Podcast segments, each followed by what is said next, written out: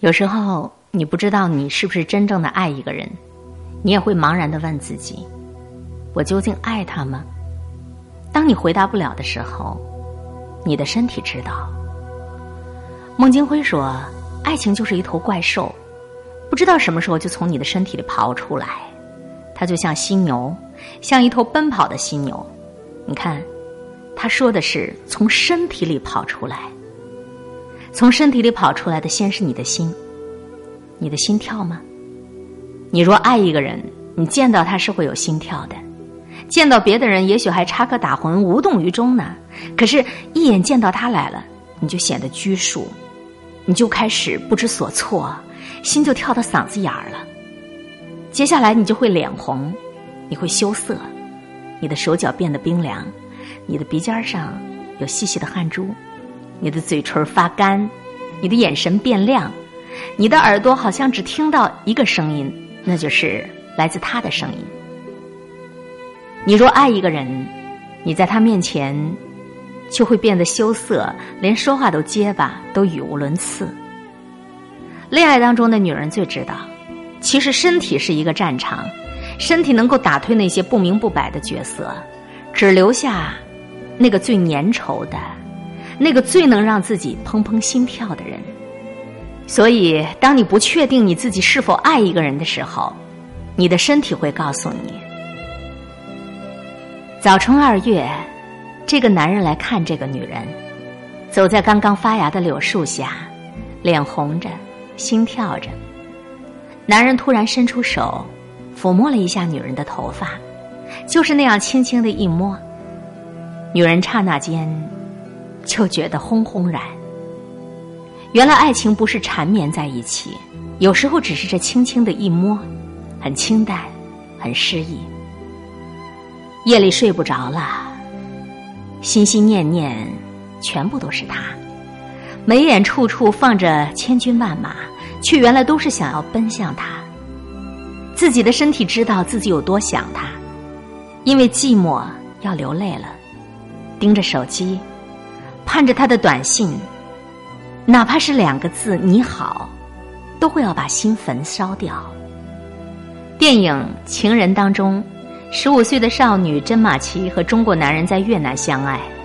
开始的时候，两个人都只是肉体的贪欢，在喧闹的集市一间屋子里，开始了两个人之间的缠绵。一波未平，一波又起，没完没了的沉溺，没完没了的纠缠。男人问他：“你爱我吗？哪怕一点点。”女人回答：“我爱上你的钱。”回答的那么坦荡的近乎于无耻。可是后来他们离散了。女孩回法国的船上，两个人在午夜的甲板上望着远方的越南，失声痛哭。女孩蹲下，身体佝偻着，嚎啕着。她的身体知道，她是如此的爱着这个男人。这是一场身体的盛宴。夹杂着世俗的五味杂陈，但到底难忘。到老了，杜拉斯都记得他中国情人那古铜色的身体，又瘦，又充满了激情。后来我看电视剧《他从海上来》，胡兰成从武汉回来看张爱玲，这个时候胡兰成已经有了新欢小护士周迅德，胡兰成与张爱玲同床异梦。后来，张爱玲就到外屋去睡了。这个镜头让人看着心酸。曾经的他与她三天不出门，同花万里路。但是现在他的身体明白，他的爱情已经远去了，已经没有了。爱情离散的时候，身体最知道，再也不会心动，连看他一眼都觉得倦怠，更别说心跳了。从前喜欢腻在他的怀里，现在想想就厌烦。身体是最骗不了人的，连凉下去的温度也最快，不是一点点的凉下去，而是一下子。身体发僵了，眼神没光了，再看到他波澜不惊啊！男人也奇怪，从前仙女一样的女人，怎么现在通通都成这样子？相看两厌倦，两不相欠，一方倦怠。另一方失恋，花容失色，看上去老了七八岁似的，果子落了一地，谁可以收拾残红？身体抽了风似的瘦，不顾一切的瘦，脸上的光芒彻底没有了，连声音都老了。有的时候春色溜走，就跟贼似的快。你爱他吗？你自己不知道的时候，就问你的身体。身体的神秘，只有自己知道；爱情的真假，只有身体知道。以上的这篇文章是雪小禅的散文《身体知道爱情》。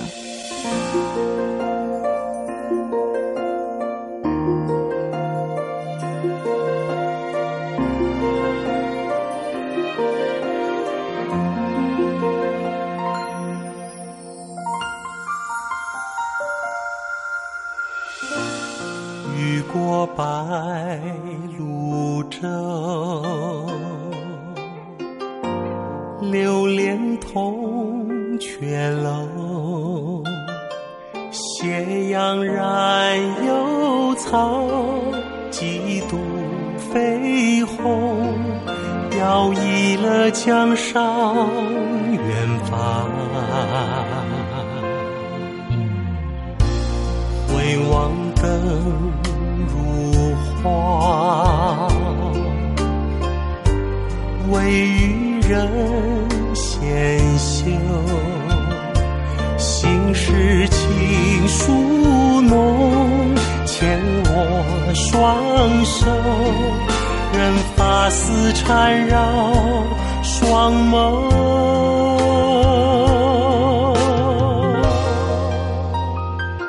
所以鲜花满天，幸福在流传，流传往日悲欢眷恋。所以倾国倾城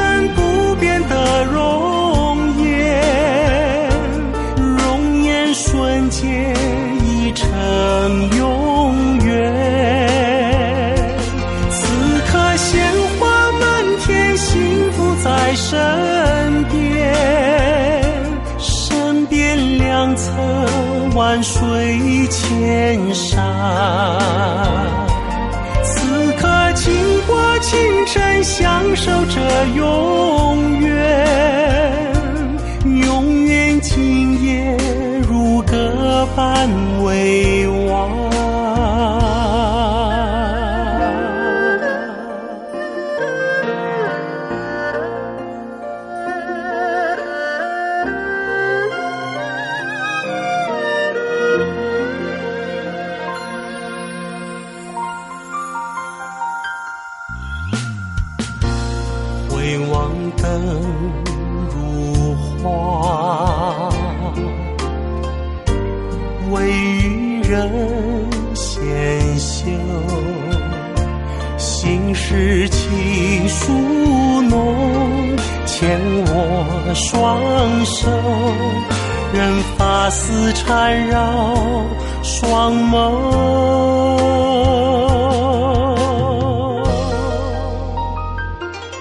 所以鲜花满天，幸福在流传，流传往日悲欢眷恋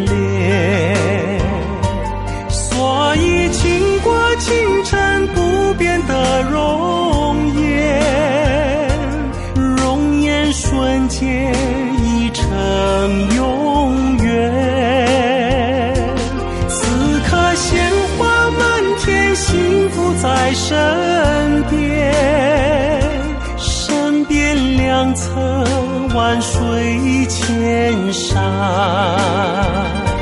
此刻，倾国倾城，享受着永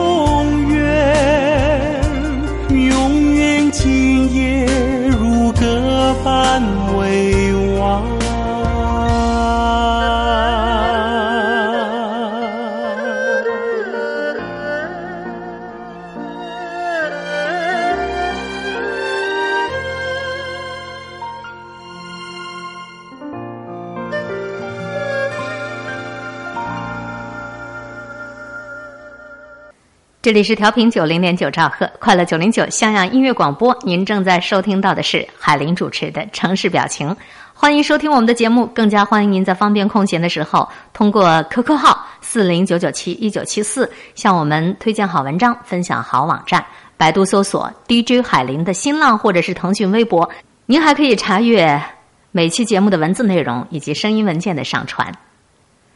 人和人的差距，你要不去仔细琢磨，你是没办法发现的。你以为大家的智商都差不多，你只是缺个机会。可有些时候真的不是这样。在假期，我就遇见这么一件事儿：孩子一岁半了，一直是由岳母照顾。国庆节呢，我岳母回老家休息，他电话问我孩子照顾的怎么样，我们都如实相告。通话的这个过程信号不好，电话就断了。这个时候呢，在旁边来找我玩的同学就提醒我。哎，你电话里别说照顾的好，也别说照顾的差，就要说那您快回来吧，孩子不如平时好。我心里说，跟自家人说话干嘛不照实际说呢？干嘛要瞒呢？于是呢，就礼貌性的问了一句为啥。然后他接下来的话就让我很震惊。他说：“你看你岳母一直帮你照顾孩子，现在他不在，嗯，问你照顾的怎么样？你要说好，他除了为孩子高兴之外，就会有挫败感。”哎，因为他照顾的不如你们好啊！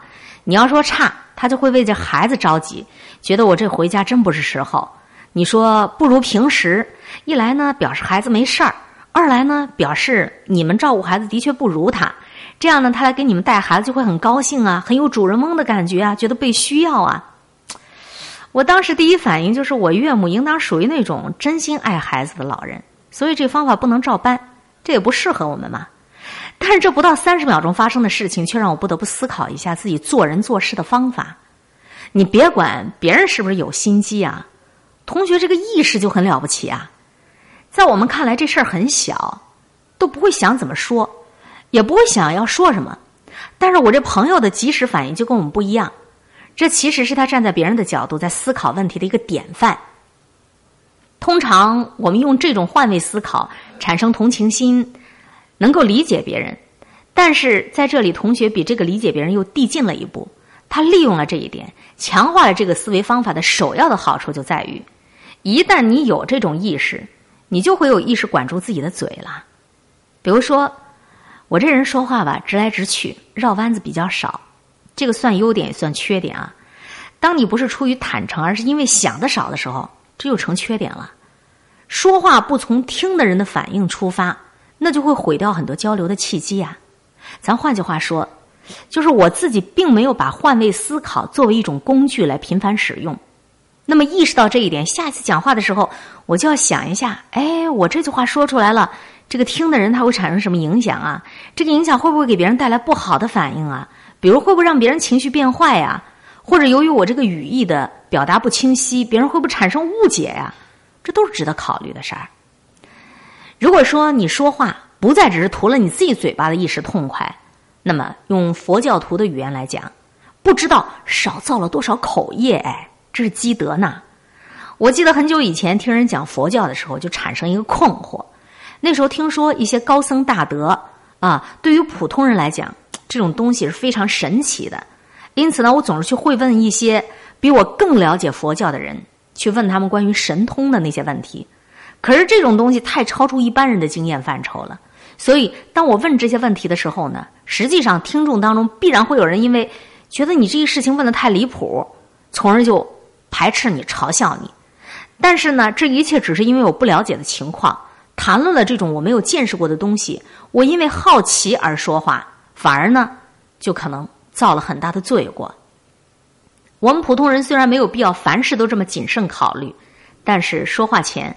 过一过脑子，那总是没错的。我们常听一些前辈们讲，老祖宗说少说话，多做事儿。那更老一些的前辈还说三思而后行，这都是在告诉你要慎言，要谨行，就是不要动不动想干嘛就干嘛了。慎言的更高一层就是巧言。虽然《论语》当中有批评说巧言令色，鲜矣仁，但是可能我要表达的跟这个不太一样。《论语》关于怎么说话，还有另外半句话。另外半句话叫做“未见颜色而言，谓之古”，就是说，你跟长辈们说话，你是要看人脸色的。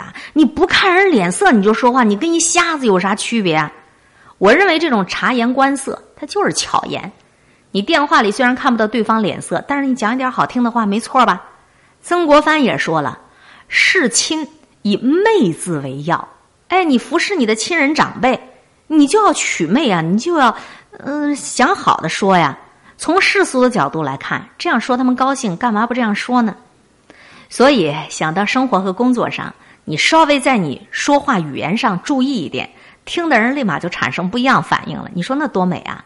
那快快乐乐的，别人也受益开心，你自个儿也开心呐，真是件不错的事儿啊！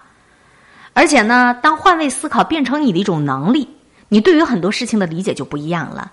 也许可能你就会从一个很自私的人变成不那么自私的人，这点转变也许就让你可能被人喜欢了。积少成多，最后真的会像老子所言：“非以其无私耶，是以成其私啊！”你想一下，当你总是让别人都感觉愉快的时候，谁还会给你不愉快呢？找工作呀，谈朋友啊，做事情几乎无一例外呀！哎呀呀，这真是世事洞明皆学问，人情练达即文章啊！这篇文章是刊登在家人网站上的。所谓的会说话，就是会。换位思考，当换位思考变成一种能力，你就了不得啦！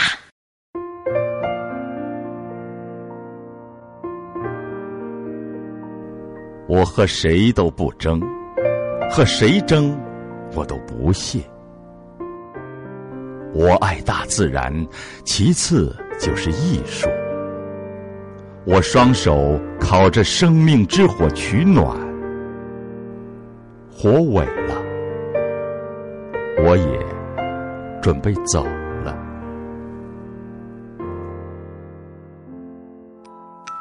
经典美文尽在城市表情。FM 九零点九，襄阳音乐广播。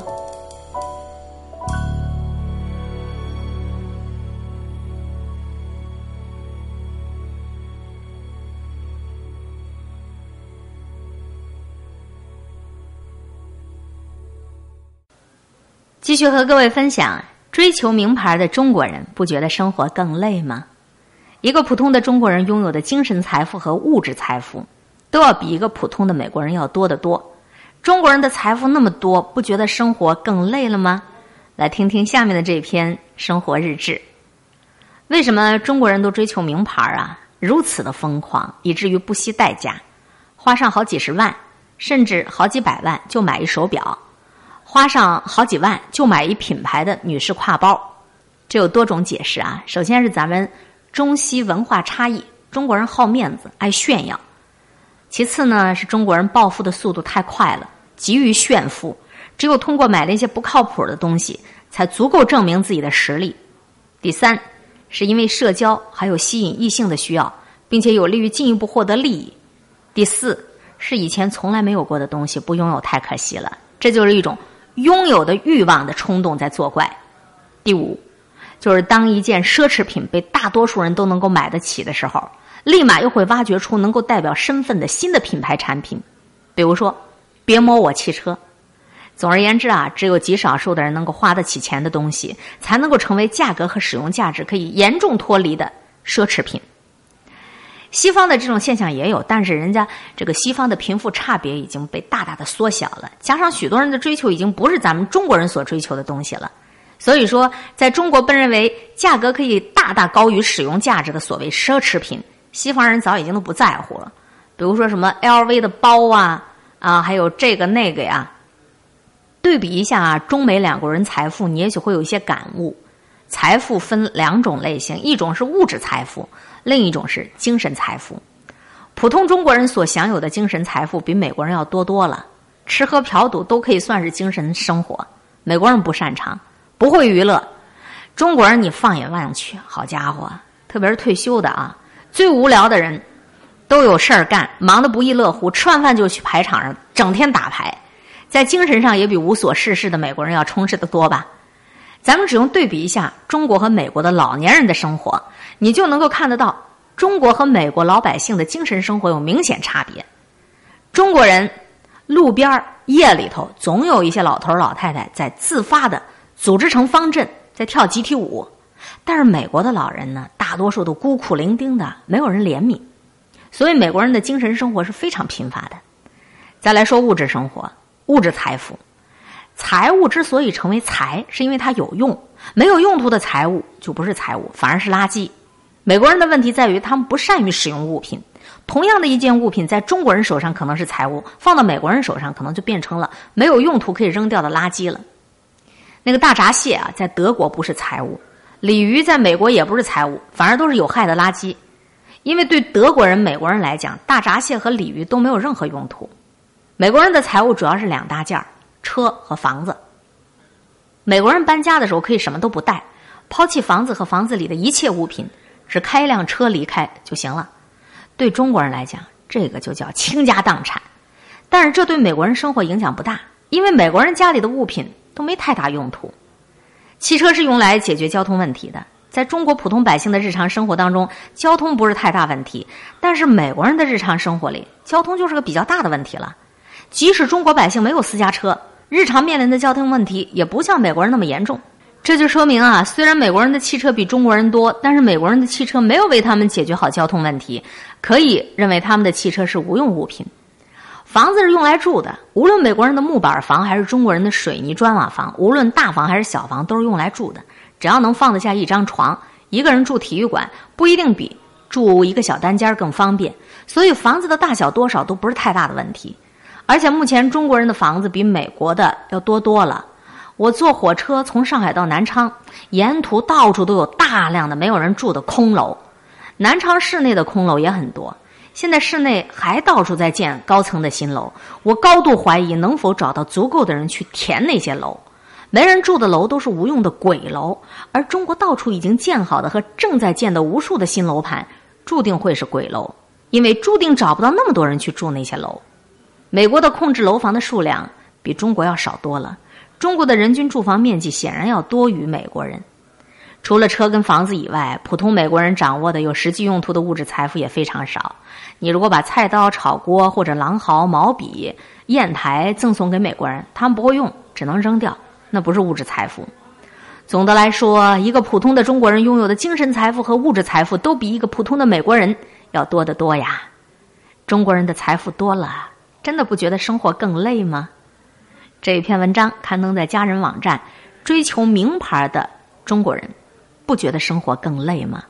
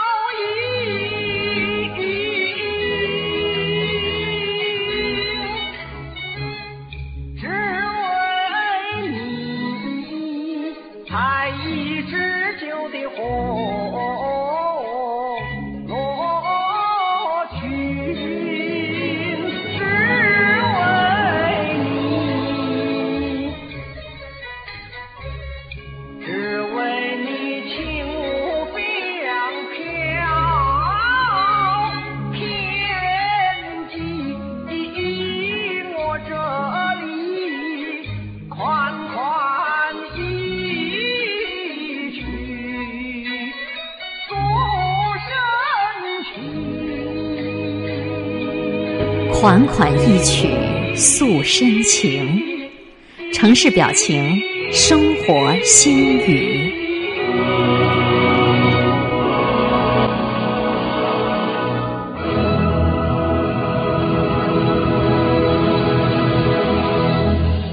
这世间所有美好的东西都不要太多，太多了都会累；财富太多了会累，这个权力太大了会累。情感生活太过丰富了，你也会累；吃的太多了，你的肠胃也会累。保持适度的消费，别让自己的拥有太多了成为自己的负累。今天的城市表情节目到这儿，又该要跟各位说再见了。主持人海林在空中和你相互勉励，保持微笑、淡定、从容的好心态。下次节目我们再见啦。